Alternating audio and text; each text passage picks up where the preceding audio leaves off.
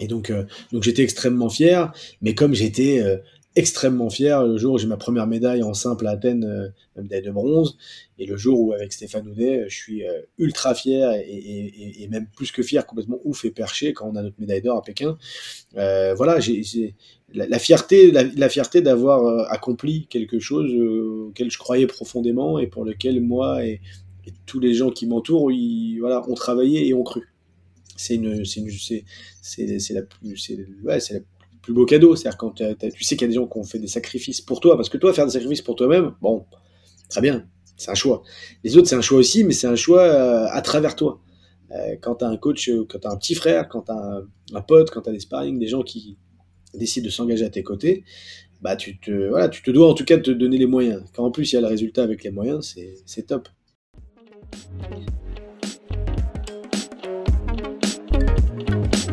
Confidence sportive le podcast qui parle des émotions du sport.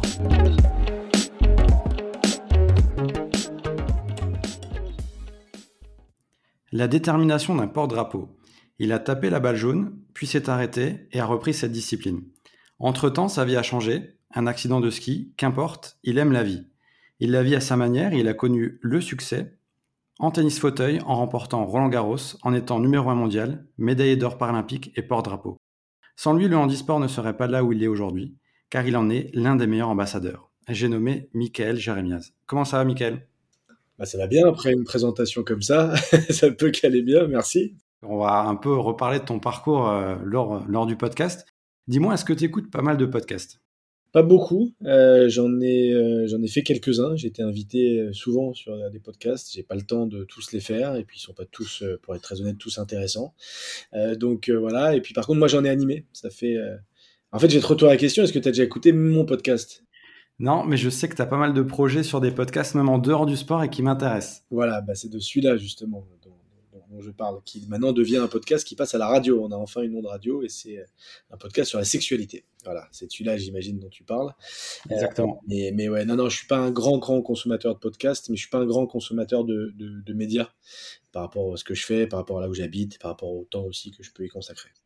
Parfait. on va en reparler un tout petit peu plus tard euh, lors de l'épisode. Michael, le petit rituel de début d'épisode, c'est de se souvenir un peu de, de ses premiers débuts dans le sport, ses premières émotions. Toi, c'est quoi tes premiers souvenirs?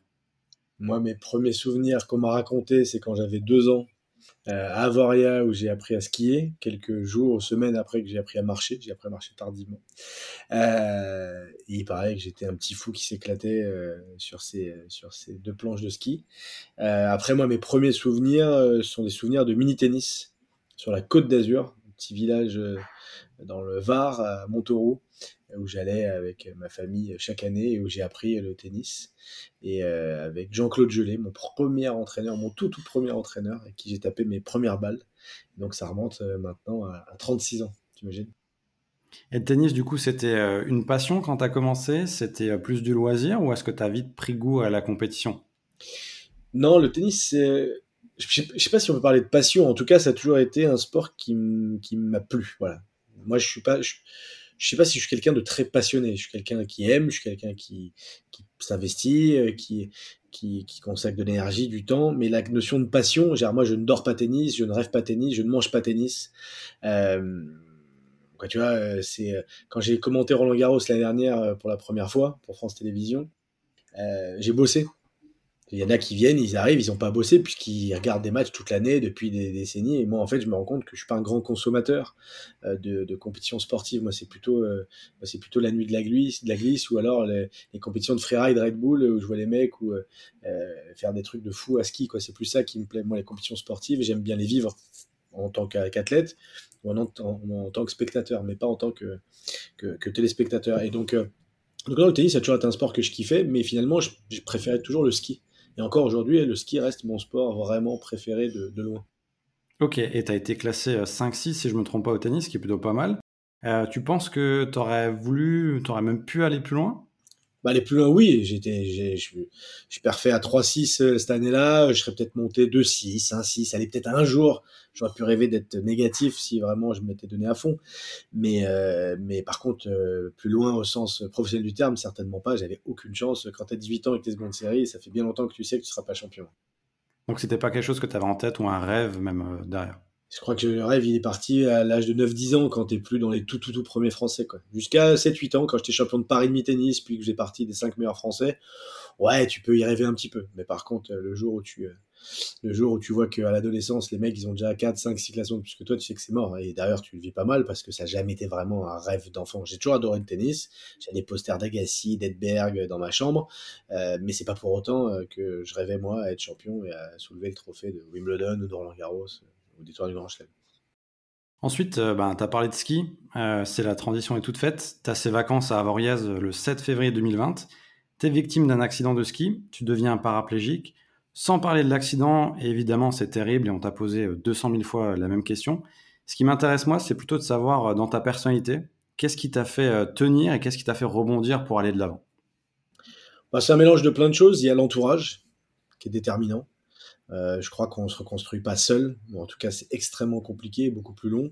Moi, j'ai des parents euh, aimants, euh, des frères. J'avais un petit frère à cette époque-là qui avait 13 ans, un grand frère qui avait 20 ans, un, grand, un petit frère qui a été très présent affectivement parlant, comme une tierce personne aimante, et un grand frère qui, lui, était psychologiquement particulièrement voilà, capable de m'accompagner à ce moment-là et de m'entendre, de m'écouter.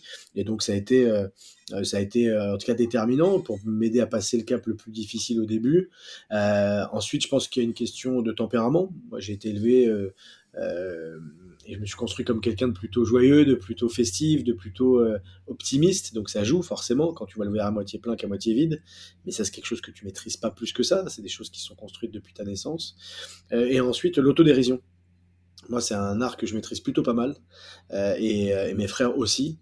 Euh, je suis pas humoriste, donc tu vois, je, parle, je, te dis pas que, même si j'aime bien faire le con et que les gens se marrent plutôt bien à mon contact, mais l'autodérision, la capacité à rire de ce qu'il y a de pire en soi, de ce qu'il y a de plus ridicule en soi. Et ça, ça a été déterminant. Euh, je pense à un moment de se dire, ah putain, il m'est arrivé quand même un sale truc, et avec des conséquences qui sont pas toujours agréables. Et en même temps, bah, t'es toujours vivant, et bah, on, va, on, va, on va se marrer, on va en rigoler et en commençant par ma, par ma pomme. Et ça, ça a bien fonctionné. Et ensuite, le dernier outil, je dirais, euh, ça a été le sport. Parce que le sport, c'est comme un formidable outil de reconstruction. C'est ce qui m'a permis d'être autonome, ce qui m'a permis de reprendre confiance en moi, de me reconnecter à la société, à des individus, qui soient handicapés ou valides, qui soient heureux ou malheureux, qui soient, qui soient, soient des bonnes personnes ou pas. Pas le sport de haut niveau, hein, je parle vraiment de l'activité physique. Donc euh, voilà, ça a été un peu les ingrédients moi, qui m'ont permis de me reconstruire et d'avoir une vie euh, heureuse aujourd'hui. En parallèle de ta rééducation, tu as validé un DUG en, LEA, lettres étrangères appliquées, puis tu as fait Sciences Po. Est-ce que. Euh, Alors, mon frère, mon grand frère serait pas d'accord avec toi. C'est vrai? Le discours de mon frère avec mon petit frère au moment de mon, au moment de mon mariage, c'est. Avant toute chose, je voudrais rétablir une vérité. Michael Jamias n'a pas fait Sciences Po. Ah, t'as pas fait Sciences Po. Si. Le mythe s'effondre. Le mythe s'effondre. J'ai suivi une formation continue à Sciences Po pendant trois ans. Donc euh, j'ai suivi euh, des cours à Sciences Po, j'ai validé des, des, des, des euh, comment dire des, modules. modules à Sciences Po, mais je n'ai pas passé le concours de Sciences Po qui fait que tu fais partie d'une petite minorité extrêmement brillante et ensuite un master validé. Voilà, c'est juste cette petite nuance. Mais effectivement, je suis très fier d'avoir fait partie de la première promotion euh, de la formation continue pour la reconversion des sportifs de haut niveau qui avait été opérée à l'époque par Sciences Po à Paris et euh, la Fondation Lagardère qui en était le premier mécène. Et depuis, euh, ce dispositif qui a, qui a 15 ans maintenant continue à faire des petits et un outil formidable pour accompagner les sportifs dans leur euh, reconversion. Donc, euh, donc oui, j'ai fait des, j'ai un, un doc de langue étrangère appliquée anglais-espagnol et une formation continue à Sciences Po. Ce qui est quand même plutôt pas mal. Et j'ai vu que tu avais également occupé des postes au ministère de la Défense. Alors c'est pas un poste, c'est euh, c'est ce qui euh, c'est ce qui existe depuis pas mal d'années, c'est qu'en fait le ministère de la Défense, mais comme d'autres euh, comme d'autres entités, comme dans d'autres entreprises, qu'elles soient privées ou publiques, pour accompagner les sportifs de niveau, en fait les salariés, donc c'était le cas à mon, mon époque, je, je, je, crois que j'étais salarié 2-3 ans au ministère de la Défense, euh, et qui sont des sortes de contrats d'image. Alors tu vas me dire qu'est-ce que le ministère de la Défense fait là-dessus? Bah, C'est de communiquer sur le fait que tu emploies un personnel civil ou militaire, parce qu'il y avait des athlètes qui eux étaient pour certains sont devenus gendarmes, euh, certains. Oui, Martin Fourcade en gendarme, par exemple. Par exemple, et, et, et, qui, à qui tu garantissais, s'il le souhaitait, un job une fois la carrière terminée. Donc c'était une sécurité, ça te permettait aussi de cotiser pour ta retraite, d'avoir un salaire avec aussi les, les, garanties que ça pouvait apporter. Et quand tu fais du sport de haut niveau olympique ou paralympique, il faut savoir que la majorité des athlètes vivent dans des conditions qui sont alors pas tous précaires, mais en tout cas des conditions qui sont compliquées. La plupart des athlètes ne sont pas professionnels, c'est-à-dire ne gagnent pas leur vie grâce à leur revenu du sport. Donc ouais, je fais ça pendant quelques années, mais mais j'ai pas voilà, j'ai pas signé de CDI à la fin de, ma carrière avec eux parce que bah, je me suis lancé dans l'entrepreneuriat et, et, de manière plutôt individuelle. Donc donc ouais, j'ai bossé avec eux. Par rapport au tennis, donc tu as connu les deux versants et c'est plutôt intéressant d'en parler. Euh, est-ce que déjà le fait d'avoir fait du tennis valide, ça t'a permis d'avoir une prise en main plus rapide dans, la partie du tennis fauteuil? Et est-ce que c'est pas déstabilisant de passer de l'une d'une discipline à, l'autre au final? Bah, en fait, quand j'ai découvert le tennis en fauteuil, j'ai découvert que c'était quand même du tennis. Donc, j'avais fait un coup droit, euh, un service, une volée, un revers. J'ai essayé de faire des coups sous les jambes, mais j'ai pété deux raquettes, donc je me suis dit que j'arrête. Euh, mais à part ça, à part ça, j'ai découvert plein de similitudes, mais j'ai aussi découvert que la mobilité n'avait plus rien à voir, le placement par rapport à la balle, la couverture du terrain, les pas d'ajustement, euh, euh, le fait d'être toujours en mouvement, le fait que tu ne te places plus grâce à ton bas du corps, mais uniquement avec ton haut du corps. Donc j'ai dû tout réinventer. Moi, ça m'a aidé dans la transition, c'est-à-dire de ne pas avoir à apprendre à jouer au tennis en plus de manier le fauteuil. Ça m'a permis d'avoir un jeu assez déstabilisant pour mes adversaires qui, eux, étaient des joueurs de tennis en fauteuil établis depuis longtemps, bah, d'avoir un jeu très offensif c'est en gros, quand tu n'es pas capable de courir le terrain, bah, qu'est-ce que tu fais? Bah, Tu rentres dans le terrain et tu essaies de faire le point rapidement. Donc, c'est quoi ce mec-là qui monte à la volée en fauteuil roulant euh, euh, et, voilà, et après, euh, après, non, ça a plutôt été que du positif d'être un ancien joueur de tennis. dans mon cas, et puis aussi parce que moi, le fauteuil roulant, quand il est arrivé dans ma vie, je l'ai vu comme un outil de liberté. Ça faisait un mois et demi que j'étais alité à l'hôpital et en centre d'éducation. Et quand le fauteuil roulant a été une option pour moi, je me suis pas dit c'est quoi ce truc euh, euh, métallique, froid, impersonnel, euh, avec qui je vais devoir composer? J'ai vu ça comme putain, c'est l'outil qui m'a permis de, permettre de sortir de mon fauteuil roulant. de mon lit, pardon, de mon lit d'hôpital et aller me confronter à, ce que la société a à offrir et de ce qui se passe tout simplement à l'extérieur de ma chambre. Donc voilà, la conjonction des deux a fait que, bah, que ça s'est plutôt bien, bien passé. et le tennis, c'était une évidence ou est-ce que tu te dirigeais peut-être vers d'autres sports et en fait, as repris le tennis euh, Après un accident de la vie comme ça, il n'y a aucune évidence. Donc après un accident, euh, il y a des choses où tu dis c'est plus c'est plus pour moi, il y a des choses où la société te dit que c'est plus pour toi, il y en a d'autres où tu dis je vais absolument le refaire. En réalité, tu vas là, où ton cœur te dit d'aller. En gros, bah, moi, de toute façon, fait que je retourne à la fac parce que j'étais étudiant, euh, j'avais envie de faire du sport, donc j'ai refait du sport très rapidement dès le centre d'éducation. Euh, j'avais pas prévu de faire de tennis, j'avais prévu de faire du sport. Le tennis, c'est venu par hasard en discutant avec justement un des profs euh, de sport de mon centre d'éducation qui m'a parlé de ce sport qui existait. Tennis en fauteuil, tennis en disport, paralympisme. Pour moi, c'était de l'argot tout ça. Je connaissais pas du coup euh, euh, ce monde-là. Et, et, voilà. Et donc, je me suis retrouvé je me suis retrouvé à me lancer là-dedans par hasard. Euh, je suis retourné skier un an après mon accident, donc j'ai ouvert le ski en fauteuil, euh, je faisais de la natation, du tennis de table, du tir à l'arc, des sports classiques euh, en centre. J'aurais pu faire plein d'autres sports. Si on n'avait pas parlé de tennis, j'aurais pu n'en faire jamais ou n'en faire que tardivement. Ça arrivait vite vraiment parce que discussion et rencontres un peu, un peu particulières en centre. Mais en tout cas, le sport faisait partie de ma vie depuis la tendre enfance et c'est et, ça a été une évidence dans le centre d'éducation parce qu'on vous fait faire, même quand vous êtes alité, du renforcement musculaire. Ce qu'on sait, eux ils savent, nous on sait pas encore, mais eux ils savent qu'il va falloir sortir de ce lit-là et pour se déplacer, c'est nos bras qui vont faire le job, plus nos jambes. Donc euh, c'était un, un, mal nécessaire. Et la compétition, c'était une évidence aussi derrière? Pas du tout, pas du tout. Non, mais la compétition vient un peu par hasard, c'est-à-dire que tu joues, quand tu es compétiteur depuis que tu es tout gamin, bah, à un moment, tu veux défier ton partenaire d'entraînement, donc tu fais des points, puis un peu de compète, puis ça se passe bien, puis tu fais une compétition dans ton club, puis on te dit, bah, tu te démerdes pas mal, donc tu fais un premier rassemblement équipe de France, là, tu en tapes un ou deux euh, de, de, l'équipe de France, puis à un moment, tu fais une petite compétition euh, nationale, puis après, tu vas en Europe, et bon, voilà, et tout, arrive un peu par hasard. Mais je me suis pas dit, je vais faire de la compète, je vais être champion, je savais même pas que ça existait. Alors, par la suite, tu as des succès probants, notamment en Grand Chelem, en double puis en simple. À ce moment-là, on est début des années 2000, on va dire. Ça ressemble à quoi le tennis fauteuil? Est-ce qu'on vit vraiment dans l'anonymat? Comment ça se passe? C'était quoi ton quotidien, en fait, tout simplement? Bah, En 2000, ça reste un sport et un mouvement extrêmement confidentiel. Si on parle juste de médiatisation, mes premiers jeux, c'est Athènes, c'est en 2004. Tu as 15 minutes euh, de résumé par jour euh, entre minuit et 1 heure du mat, à peu près. Donc on est très loin aujourd'hui de ce qu'offre France Télévisions, euh, de plus de 100 heures de direct pour les Paralympiques, et avec un dispositif là qui pour les Jeux de 2024 va tripler.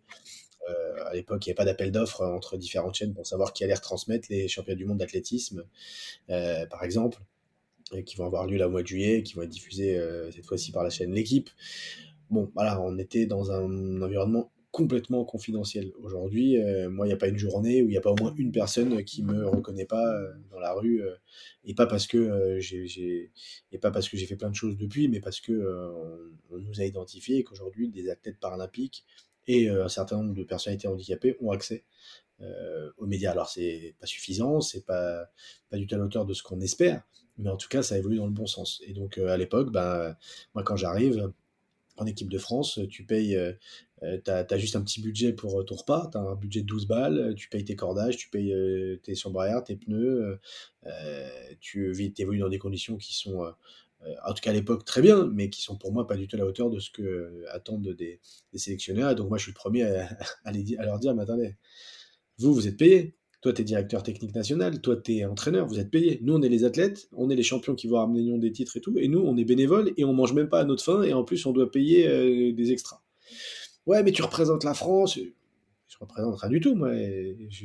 T'as pas à m'imposer d'être patriote ou pas. Et je suis très fier d'être français plus que fier, d'ailleurs, je suis très heureux parce que c'est surtout un privilège euh, quand tu voyages dans le monde, mais, euh, mais c'est pas suffisant. Et donc, euh, moi, je suis arrivé, et ben, si j'ai besoin d'un massage, et ben, c'est vous qui le prenez en charge. Si j'ai besoin de manger pour 25 balles et non pas 12 balles parce que je veux une entrée, un plein dessert, c'est le cas.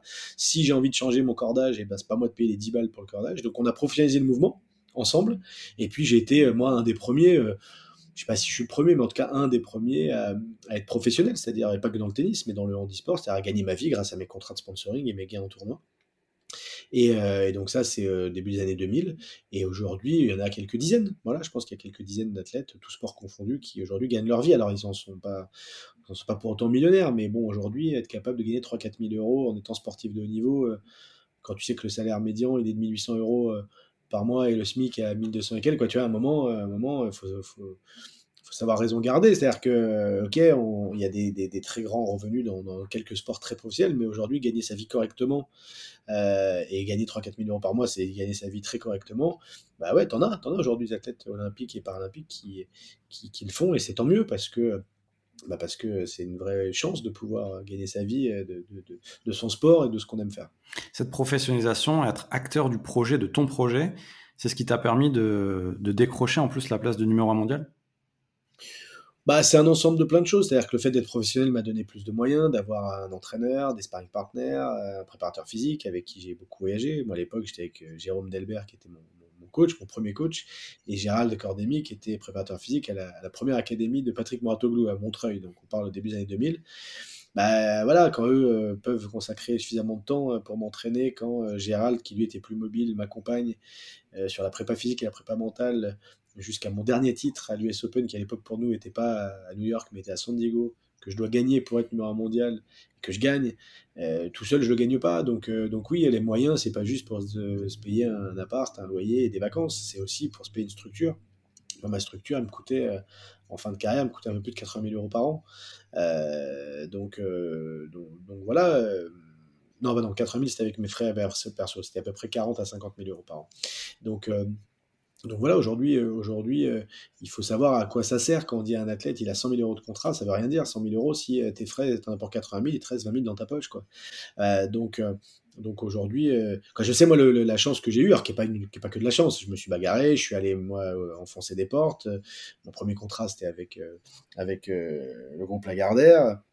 Et puis ensuite avec d'autres partenaires, avec des partenaires du tennis, avec BNP Paribas, avec Babola, avec Lacoste, dont certains avec qui je suis toujours d'ailleurs en, contrat, avec qui on a regardé des relations fortes et, avec qui on travaille sur d'autres sujets, pas uniquement le fait d'être une image ou un athlète qui tient bien une raquette.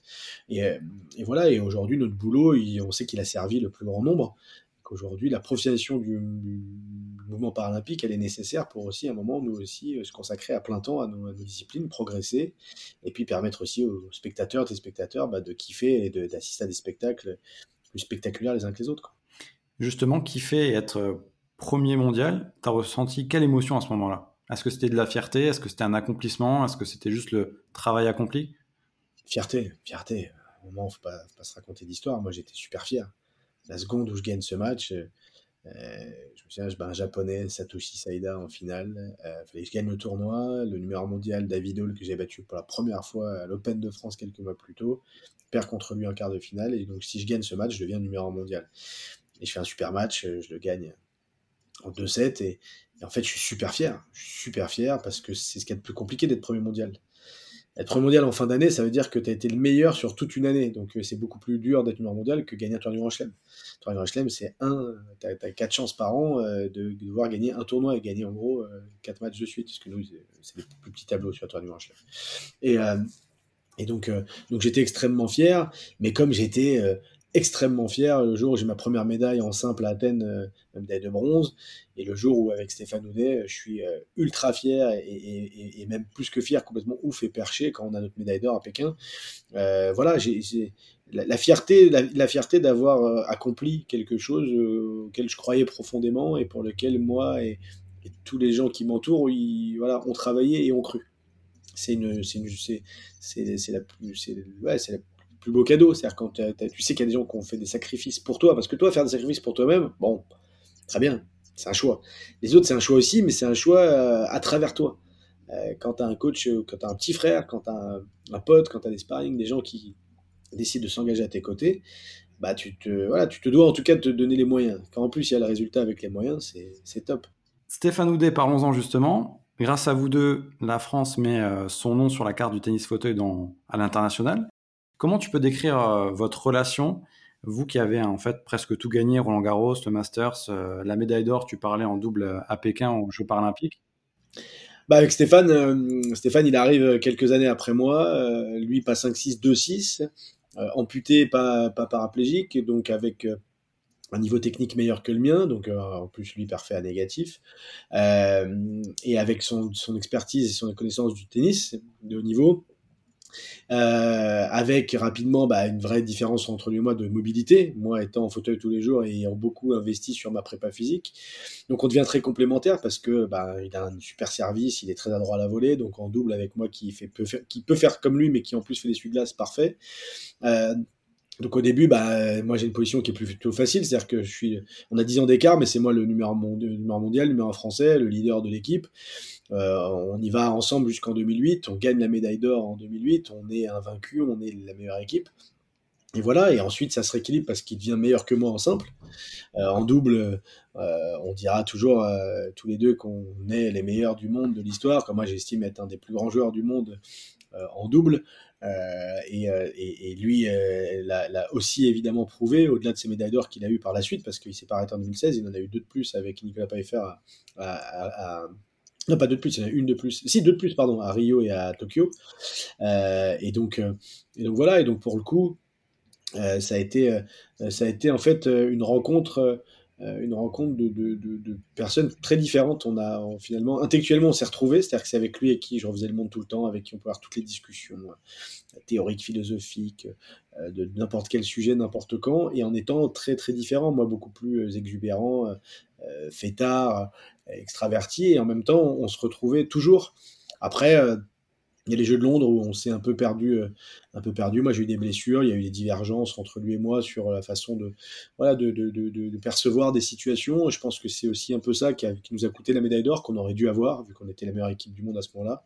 Donc finalement, on n'a que le bronze, on perd cette demi-finale contre les Suédois euh, en passant un peu à côté de notre match. Et puis voilà, et quand on se revoit, c'est toujours très euh, très sympa parce que bah, parce qu'en fait on a partagé des émotions extrêmement fortes, qu'on a ramené la première médaille d'or de l'histoire du tennis français et pas du tennis en fauteuil, du tennis français.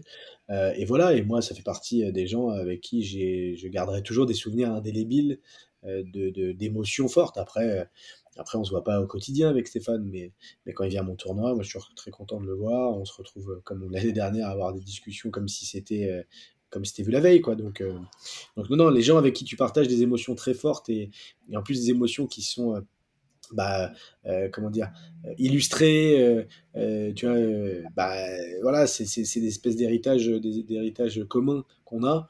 Et, voilà, et peu importe d'ailleurs les relations qu'on peut avoir 20 ans plus tard, ce sont des souvenirs indélébiles. Et Stéphane fait partie des, des personnes avec qui j'ai partagé mes plus grandes émotions sportives et même humaines, hors, hors tu vois, naissance de, mon enfant, euh, euh, mon mariage, euh, mes histoires d'amour, quoi, en gros, voilà. Or ça, les émotions procurées par le sport et par ces, par ces trucs-là, bah, t'en as pas 50. Donc, ouais, non, non, je, regardais toujours quelque chose de tendre. Et Rio 2016, le fait d'être désigné porte-drapeau de l'équipe de France, comment tu apprends la nouvelle? Comment tu le vis? Et est-ce que c'est une force supplémentaire ou c'est un stress supplémentaire pour toi? Tu le vis comment? Bah, Je le vis comme la...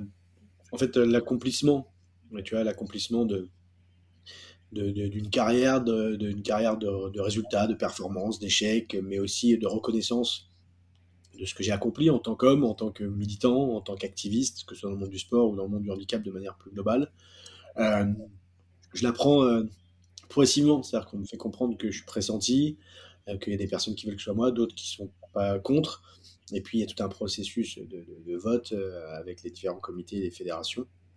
Et finalement, on me l'annonce que c'est officiel, que ça va se faire. Donc là, je suis comme un ouf, mais je reste quartier confidentiel. Et je me souviendrai de l'annonce qui était un 12 juillet, je crois, un truc comme ça.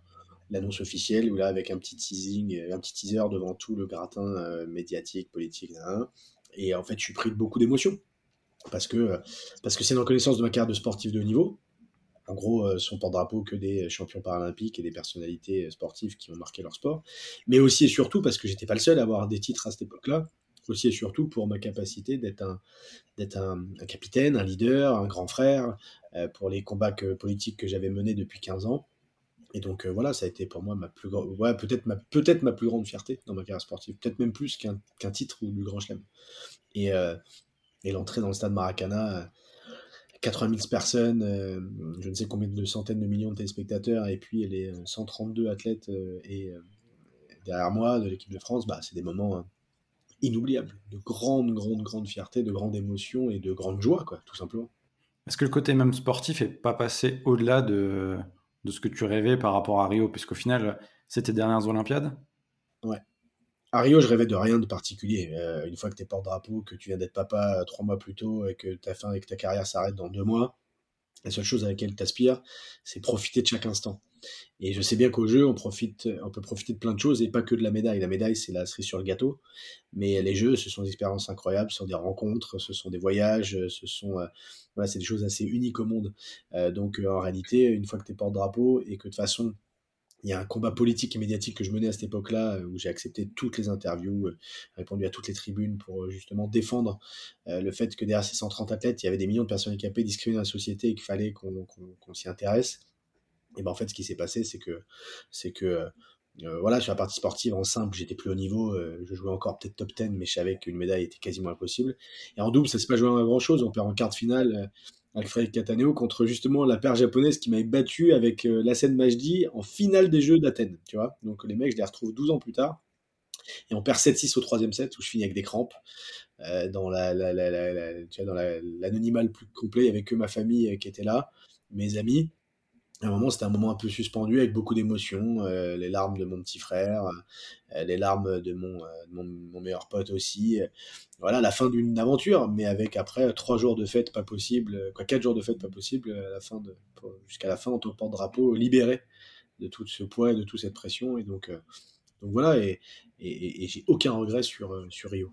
Par rapport à toutes les Olympiades que tu as vécues, c'est quelle rencontre qui t'a le plus marqué, que ça soit dans l'encadrement ou dans les sportifs que tu as côtoyés?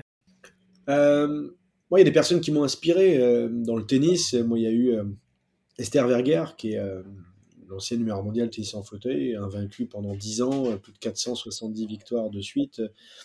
pour moi, ce sont des personnalités qui m'ont inspiré dans leur parcours d'homme ou de femme, dans leur parcours militant, dans le, dans le dans leur performance sportive, dans ce qu'ils ont développé, dans les fondations que, par exemple, elle a créées.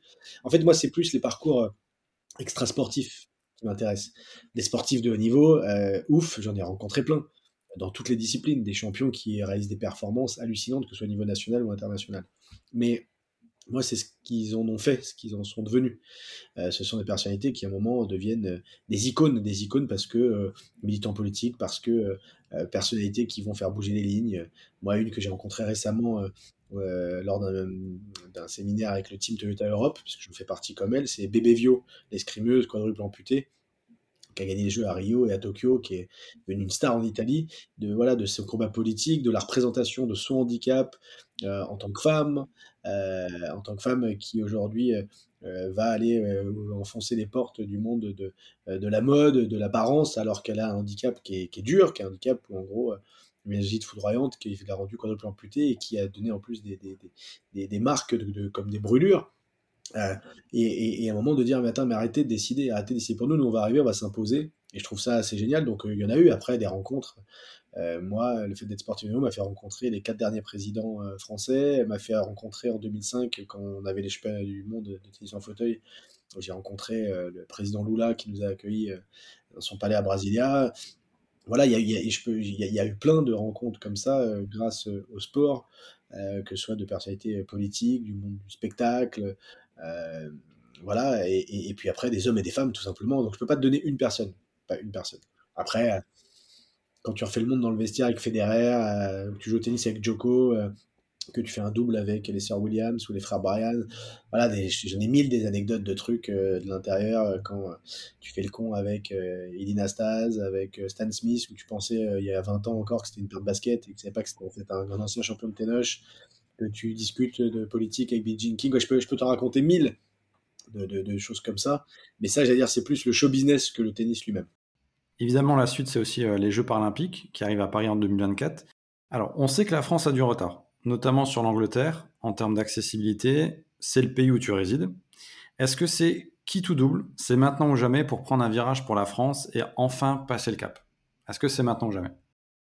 Non, c'est pas maintenant ou jamais, mais en tout cas, si on veut gagner du temps, si on veut ne pas se dire dans 10-20 ans, putain, on a loupé le coche, il faut saisir sa chance maintenant. Donc c'est ce qu'on s'efforce de faire, que ce soit évidemment le comité d'organisation, qui n'est pas responsable de l'accessibilité euh, de Paris ou de la France, c'est pas son, boulot. Mais en tout cas, euh, d'aller faire bouger les lignes, euh, c'est d'aller challenger la mairie de Paris, d'aller challenger la région Île-de-France, d'aller challenger le gouvernement, les différents ministères, d'aller challenger les aéroports de Paris, les gares, les taxis, les hôtels, euh, les services de transport à la personne. Voilà, ça c'est un travail qui doit être, qui doit être fait euh, plus que jamais.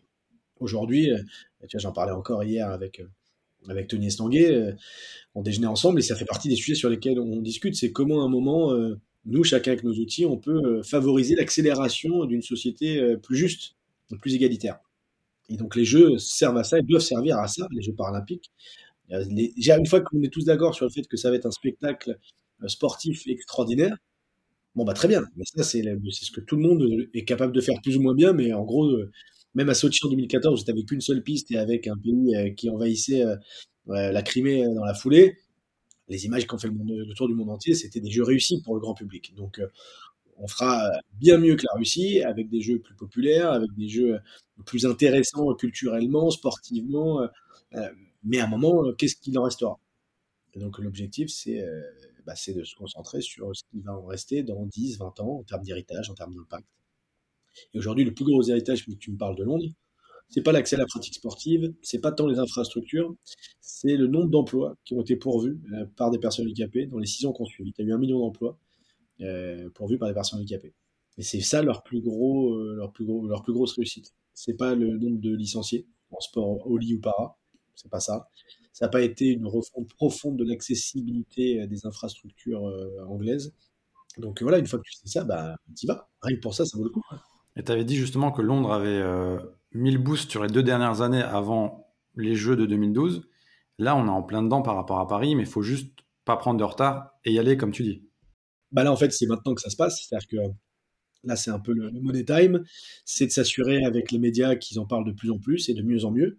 C'est-à-dire, en gros, euh, plus de retransmission d'épreuves en direct, plus de reportages, plus de documentaires, d'arrêter de parler, quand on parle de sport, de ce, qui est arrivé à la personne, de son accident, de sa pathologie. En fait, on s'en, fout, c'est pas le sujet. C'est, euh, tu es en train de préparer les jeux, c'est quoi le quotidien d'un sportif de niveau, c'est quoi les compétitions, c'est de montrer des images de performance, qui fait venir les gens dans les stades qui les fait regarder euh, les épreuves euh, à la télé en direct. C'est pas parce qu'ils ont chialé dans leur canapé que telle ou telle personne a eu tel accident dramatique ou que la personne est, confrontée à tel ou, ou, euh, tel, ou tel empêchement c'est de, vivre les émotions que le sport peut procurer. Et ça, on sait faire, et si on sait faire pour des valides, on sait faire pour des handis. Donc aujourd'hui, euh, on a des vraies attentes de cette montée en puissance de, des médias, et pas uniquement de la télévision, radio, presse, euh, podcast, web, web média, en tout cas de tout le monde, c'est de faire ce boulot-là. Et qu'en fait, à un moment, on s'intéresse aux gens, euh, aux athlètes, parce qu'athlètes, pas parce que euh, handicapés, pas parce que blessés, pas parce que malades. Et, euh, et voilà, et, il n'est pas trop tard, mais par contre, chaque jour qui passe, il faut saisir toutes les opportunités qui se présentent pour, pour faire le job et pour rendre visibles ces invisibles déjà que sont les 12 millions de personnes handicapées dans la société, mais aussi ces 150 athlètes là, qui se préparent pour les Jeux de 2024. Tu as des histoires ou de ouf, des, des, des, des putains de sportifs. Quoi qu'il faut aller valoriser des hommes, des femmes qui réalisent des performances incroyables, euh, qui des jeunes qui sont en train d'arriver, des anciens qui lâchent pas l'affaire et qui sont encore là pour aller chercher encore une médaille. Et, voilà, nous, et nous, notre boulot d'anciens, c'est pas d'aller faire nous notre, notre, comme à nous. Euh, nous, on le fait, euh, comme moi, en tout cas, ma visibilité, ma notoriété, moi, elle me sert essentiellement à défendre un certain nombre de convictions que j'ai euh, et, les, activités et les structures que j'ai mises en place pour, euh, si je, si je, résume, permettre aux personnes handicapées de, de, jouer des mêmes droits que les autres. En gros, c'est ça, que ce soit dans l'associatif, l'entrepreneuriat, le politique, le médiatique. Et donc, euh, et donc voilà, et aujourd'hui, il faut que chacun s'en empare. Parle-nous maintenant de, de l'après-carrière. Donc, tu as plusieurs casquettes, consultant d'entreprise, tu as des convictions, comme tu l'as dit, à la télé avec Roland Garros, comme les autres, en Diamo. Plus récemment, tu as eu un magnifique documentaire euh, que tu as co-réalisé avec Canal Plus euh, We Are People, que je conseille à tous d'ailleurs. Quels ont été les, les, retours d'ailleurs de ce côté-là? Aujourd'hui, moi j'ai plusieurs activités. C'est-à-dire que mon activité principale, c'est euh, via ma société Allegro Consult, c'est de faire du conseil, du conseil en entreprise, sur justement leur politique handicap, sur la communication interne ou externe, sur la place des personnes handicapées, que ce soit en tant que sur des questions de marque employeur, que ce soit sur des questions de recrutement, de maintien dans l'emploi, que ce soit sur des questions d'accueil, euh, en fonction des différentes boîtes avec lesquelles je bosse, d'accueil d'un public handicapé, que ce soit sur euh, l'utilisation de produits que vendent des entreprises spécifiquement pour les personnes handicapées. Donc tu vois, je bosse avec des marques comme, comme Disney, comme Coca, comme euh, Alliance, comme Accor, comme FDJ, comme Lacoste, avec des laboratoires. Bon, finalement avec toute personne qui à un moment veut s'emparer de ce sujet-là. Et, et aujourd'hui, euh, aujourd'hui, ça c'est mon activité principale. Je fais aussi des conférences au sein de cette, de cette structure-là. Euh, je fais du conseil pour Paris 2024, justement sur tout ce qui concerne le volet euh, paralympique et son héritage. En parallèle de ça, que tu le disais, moi j'ai cofondé il y a 12 ans l'association Comme les autres avec mon grand frère Jonathan et ma femme Caroline, qui propose un accompagnement social dynamisé par le sport pour permettre à les personnes handicapées de se reconstruire après un accident de la vie. donc on a accompagné ces 12 dernières années pas loin de 1000 personnes euh, handicapés. Et quand je dis accompagner, c'est pas juste bonjour, vous allez bien, c'est un accompagnement social fait par des travailleurs sociaux, donc un accompagnement qui se fait sur au moins un an, euh, notamment pour un retour à l'accès aux droits. Euh, et on a aujourd'hui cinquantaine en France et une trentaine de salariés, donc c'est une très belle association, moi j'en suis le président. J'ai cofondé à la même époque l'entreprise sociale Andiamo, qui gère la carrière de sportifs de haut niveau handicapés exclusivement et qui organise des événements de sensibilisation au handicap par le sport pour des entreprises, des collectivités. Euh, et donc là, moi aujourd'hui, euh, je me suis retiré euh, pendant, pendant deux ans de cette activité-là, même si l'entreprise continue à, bien grandir, pour me concentrer sur mes missions de conseil, notamment auprès du COJO. 2024 et, je suis directeur et cofondateur du French Riviera Open qui est aujourd'hui le plus grand tournoi international de tennis en fauteuil qui a lieu la semaine après Roland Garros cette année on fait nos 7 ans ce sera du 13 au 18 juin à la, à Academy, et où on a tous les meilleurs joueurs et joueuses mondiales qui viennent s'affronter. On est en direct sur Canal+. À part les jeux, ça a été le premier événement en direct à la télévision française. Donc on en est extrêmement fiers, et d'avoir Canal qui nous suit depuis 4 ans maintenant. Et depuis quelques années, plus récemment, c'est ma dernière activité, je suis producteur. Pas réalisateur, pas encore, je le serai peut-être un jour, mais je suis producteur, et donc avec Philippe Fontana, mon associé, qui lui a réalisé We Are People, on a donc euh, coproduit ensemble ce documentaire qui a été diffusé sur Canal+, et qui raconte comment le sport a changé la vie des personnes handicapées dans le monde depuis 150 ans, comment le sport est un formidable outil politique qui nous a permis d'avoir plus de droits. Et on sous-estime justement le vrai pouvoir du sport et de l'activité physique, euh, et de l'activité physique en communauté.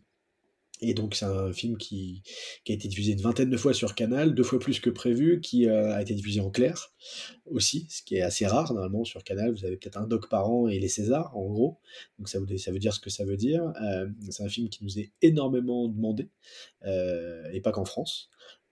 pour le coup, c'est un film qui va vivre à l'international d'ici quelques mois. Et récemment, la ministre des Sports on a fait l'acquisition, donc à des droits, pour pouvoir, en partenariat avec l'éducation nationale, le diffuser, euh, le documentaire, en libre accès auprès de tous les collégiens, lycéens et universitaires de France, à l'occasion de la semaine olympique et paralympique, qui aura comme thème l'inclusion. Euh, donc pour nous, c'est génial parce que c'est un formidable outil pédagogique, ce documentaire. Et donc, il faut que ce soit vu par le plus grand nombre, et notamment par notre jeunesse. Donc, euh, voilà, donc il y a plein de projets aujourd'hui, avec Philippe, de documentaires, de fiction, de séries, sur des sujets de, minorité, de lutte contre les discriminations, et pas que sur le handicap je vais, élargir un peu mes, chakras. Et, euh, et l'association va continuer à se développer. Euh, Andiamo continue à se développer et euh, en ce moment, bah, c'est une période extrêmement riche parce qu'il y a les Jeux paralympiques, parce qu'on sent qu'il y a une envie, que ce soit au niveau des collectivités, des collectivités territoriales, locales, régionales, mais aussi des entreprises et du monde du secteur privé, de, s'en emparer et, et, de faire des choses. Donc il y a plein d'activités. Et puis bah, moi, à titre très personnel, oui, je suis que ce soit auprès d'entreprises, que ce soit auprès euh, d'élus, que ce soit auprès euh, de différents médias. Ouais, je suis très sollicité euh, depuis quelques temps. Et là dans les deux ans qui viennent ça va être extrêmement dense. Donc il faut juste que je m'organise. Je suis pas tout seul pour faire tout ça. Je travaille notamment avec mes frères mon petit frère sur la plupart de mes activités mon grand frère sur Andiamo et comme les autres et, euh, et, euh, et, aussi bah, trouver le temps parce que, parce que j'ai un petit garçon qui va avoir 7 ans, parce que j'ai un autre petit garçon qui arrive dans deux mois.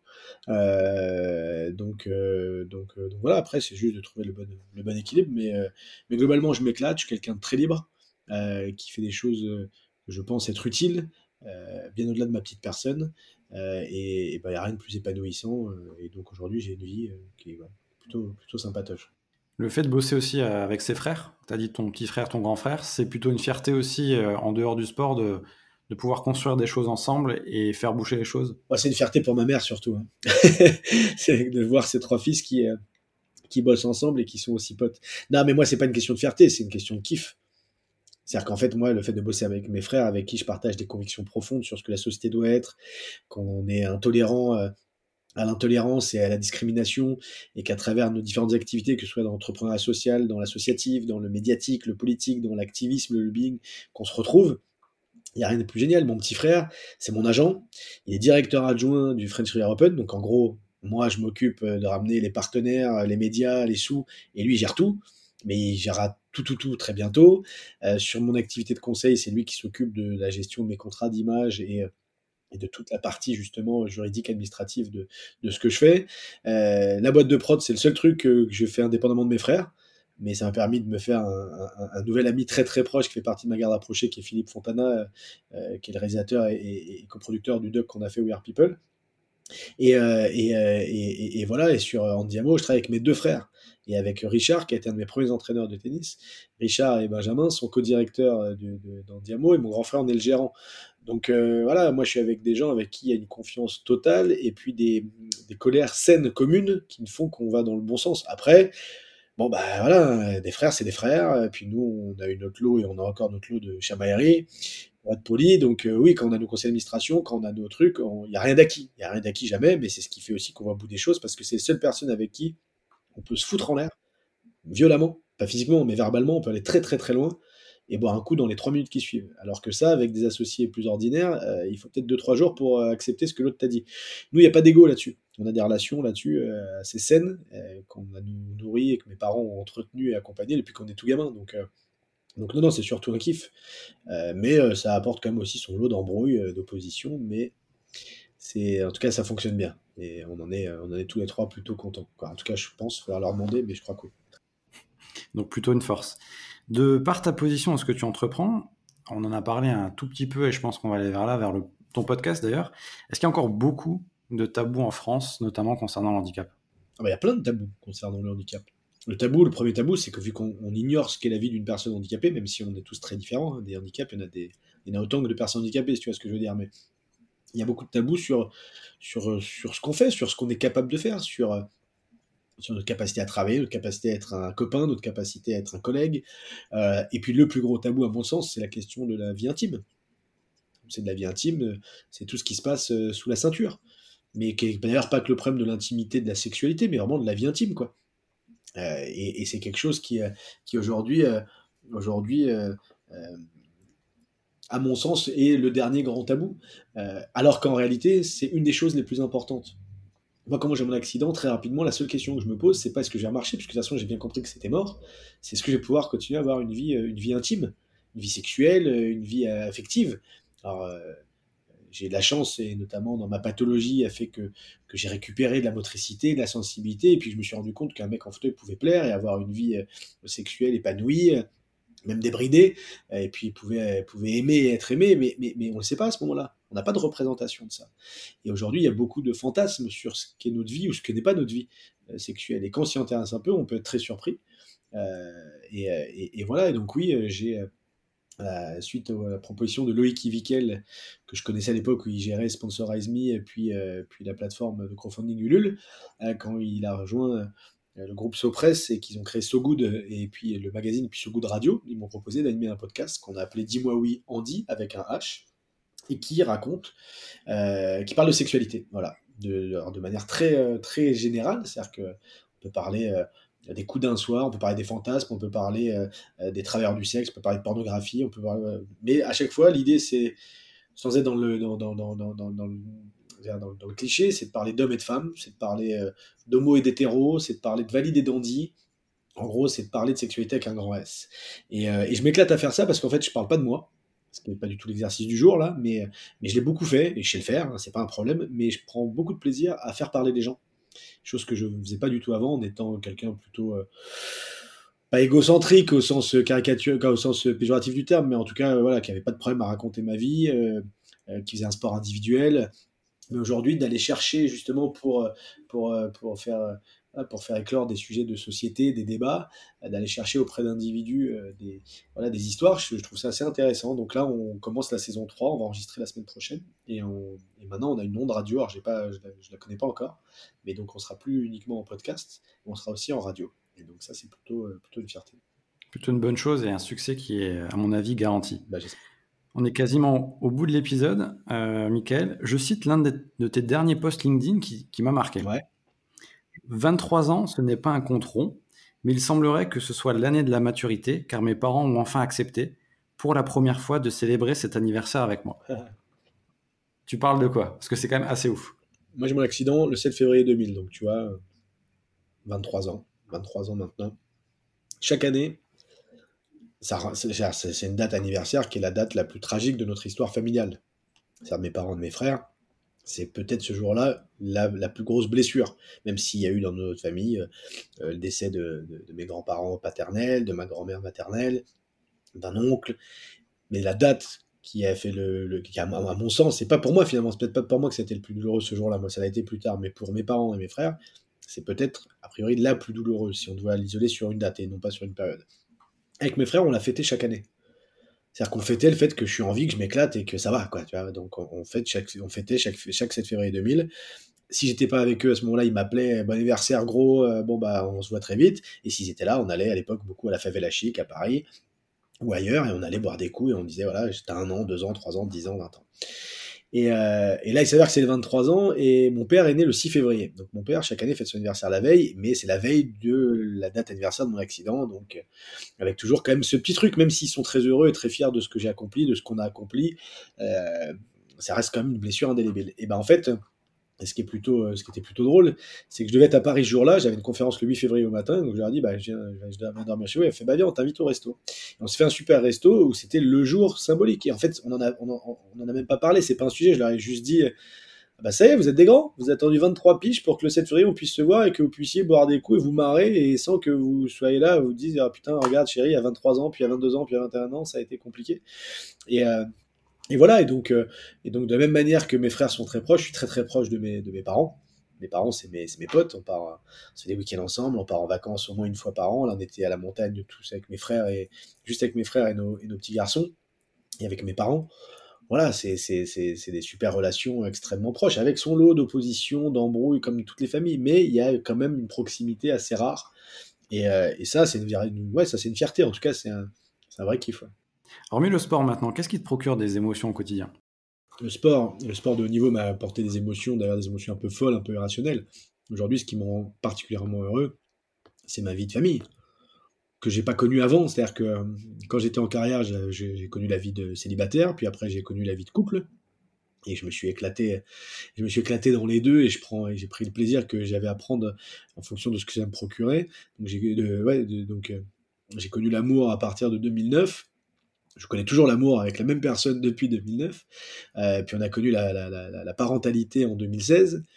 Euh, j'ai un petit bonhomme qui, m'en ouf, mais d'amour. J'ai une espèce de, relation, euh, une dépendance affective dingue. Alors lui n'en souffre pas, mais moi, clairement, l'après-Covid a été très dur de partir, bosser, faire des allers-retours, vivant à Londres et bossant beaucoup en France. Et puis là, bah, ça va se doubler. Il paraît que ça se cumule, mais euh, le fait d'avoir euh, prévu pour mi-avril notre deuxième enfant, un petit bonhomme à nouveau, bah, je sais que je vais me reprendre voilà, une, une, tornade d'émotions, de, d'amour. Et donc ça, c'est pour moi, c'est le principal. C'est euh, moi, un de mes plaisirs principaux, mes émotions principales viennent de, mon entourage très proche, c'est-à-dire ma femme, mon fils, euh, mes parents, mes frères euh, et mes amis, et mes amis très proches, c'est-à-dire euh, sur tout ce qui est loisir. Sauf que la chance que j'ai, c'est que moi, je m'éclate dans mes activités professionnelles parce que je suis libre, parce que je fais ce que je veux, parce que je travaille avec les personnes que j'aime, qui partagent les mêmes valeurs que moi. Et c'est pas dégueu parce que, en plus, toutes les activités que j'ai, elles ont comme point commun de contribuer à une société plus juste, ne serait-ce que sur la place des personnes handicapées dans la société. Donc, donc une fois que tu mets tout ça bout à bout, euh, bon bah j'ai mon lot comme tout le monde d'emmerdes au quotidien et de choses qui me font chier, mais j'ai quand même beaucoup d'éléments qui rendent ma vie plutôt euh, très heureuse. Et aujourd'hui, euh, aujourd'hui je m'éclate. Donc, voilà, que j'ai un garçon ou deux, que j'ai voilà une femme, des frères, des potes. La seule chose dont je manque, c'est finalement de temps pour pouvoir profiter de toutes les. Mais je pense que c'est le commun de tout le monde. Mais des... vu que j'habite à Londres et que j'ai une partie de ma famille à Paris, des amis dans le sud, des amis un peu étalés partout, bah, c'est de pas pouvoir voir les gens que t'aimes autant que tu voudrais vraiment. À commencer d'abord par ma femme et, mon fils, mais, mais, mais, voilà. Mais, mais bon, après, c'est une question aussi d'organisation et globalement, quand ça me manque, je me démerde pour, euh, voilà, pour, euh, pour, le, faire. Avant de terminer, c'est le rituel. Quel invité voudrais-tu entendre dans le podcast Confidence Sportive? Tu as le choix, carte blanche, entre des sportifs, des encadrants, euh, des personnes du mouvement sportif Eh ben moi, je te conseillerais d'interroger Florence Alix Gravelier, ancienne numéro 2 mondiale de tennis en fauteuil, française, numéro mondial en double. C'est elle qui m'a appris à faire euh, une machine à laver. C'est elle qui a été ma témoin de mariage. J'ai été son témoin de mariage. C'est elle qui a décidé euh, de tout plaquer avec son mari et ses deux filles et de s'installer à 300 mètres de chez moi à Londres pour aujourd'hui être vice-présidente de la FFT, être écrivaine, euh, consultante, euh, conférencière et femme du boulanger, puisque son mari a tout plaqué pour ouvrir une boulangerie bio à Londres qui cartonne. Euh, qui ne rend pas ma reconversion facile en termes de poids, et, qui est une femme incroyable. Et donc je te conseille vraiment, et si tu veux en plus lui demander deux, trois trucs à balancer sur moi, elle en connaît un rayon. Donc voilà, qui, je, ce que je te, qui, je, te, je te conseille. Ok, bah écoute, le rendez-vous est pris avec grand plaisir. Michael, super, merci pour euh, tes confidences sportives. J'espère que tu as passé un bon moment. Ouais, tu as un plaisir de te revoir et merci pour, pour toutes ces questions et, de me permettre de me, voilà, de me remémorer quelques très bons souvenirs aussi. Super. Si on veut euh, te soutenir et te suivre sur les réseaux, sur Internet, bah pour me suivre, euh, même si j'ai pas 20 ans et que je suis pas un influenceur, je suis sur tous les réseaux euh, classiques, euh, Facebook, Twitter, Instagram et LinkedIn. Je suis surtout très actif maintenant sur LinkedIn. parce que c'est là où je peux développer le plus les, propos que j'ai envie moi d'incarner, les combats que j'ai envie d'incarner. Je suis pas un gros Instagrammeur, hein, désolé.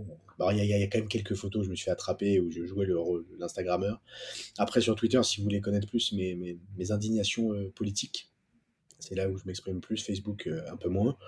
Et après, bah, dis-moi oui Andy, euh, évidemment, de venir nous suivre. Euh, et puis, bah, vous, allez me voir pas mal dans les 15 mois qui viennent, un peu plus dans les médias, quels qu'ils soient, parce que bah, vous verrez, il y a des choses qui vont, qui vont se passer. Et puis bah, après, c'est de soutenir les combats que moi je mène, si vous les partagez. Donc, c'est d'essayer de se rapprocher d'associations comme les autres, notamment. On cherche évidemment des financements, euh, des personnes qui s'impliquent, euh, des compétences, euh, des appétences. Donc n'hésitez pas. Voilà, soyez curieux et allez essayer de découvrir ces environnements-là. Il y a plein de choses très sympas à, faire. Parfait, le message est passé. Un grand merci et bien sûr pour les auditeurs, les auditrices, on vous donne rendez-vous prochainement. N'hésitez pas à toujours noter le podcast pour pouvoir le faire grandir et évoluer. À bientôt. Ciao, à bientôt.